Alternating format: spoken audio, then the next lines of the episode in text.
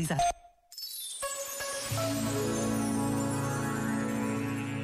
Sobre a importância das férias, afirmou Bagão Félix. O direito ao repouso faz parte da natureza da pessoa humana, desde os primórdios da humanidade, como se pode ler no livro do Gênesis. Concluída no sétimo dia toda a obra que tinha feito, Deus repousou do trabalho por ele realizado. Abençoou o sétimo dia e santificou-o. O tempo de descanso não é um valor marginal em relação ao tempo de trabalho.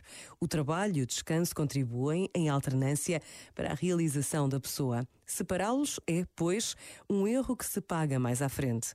Como está escrito, o trabalho é para o homem, não o homem para o trabalho.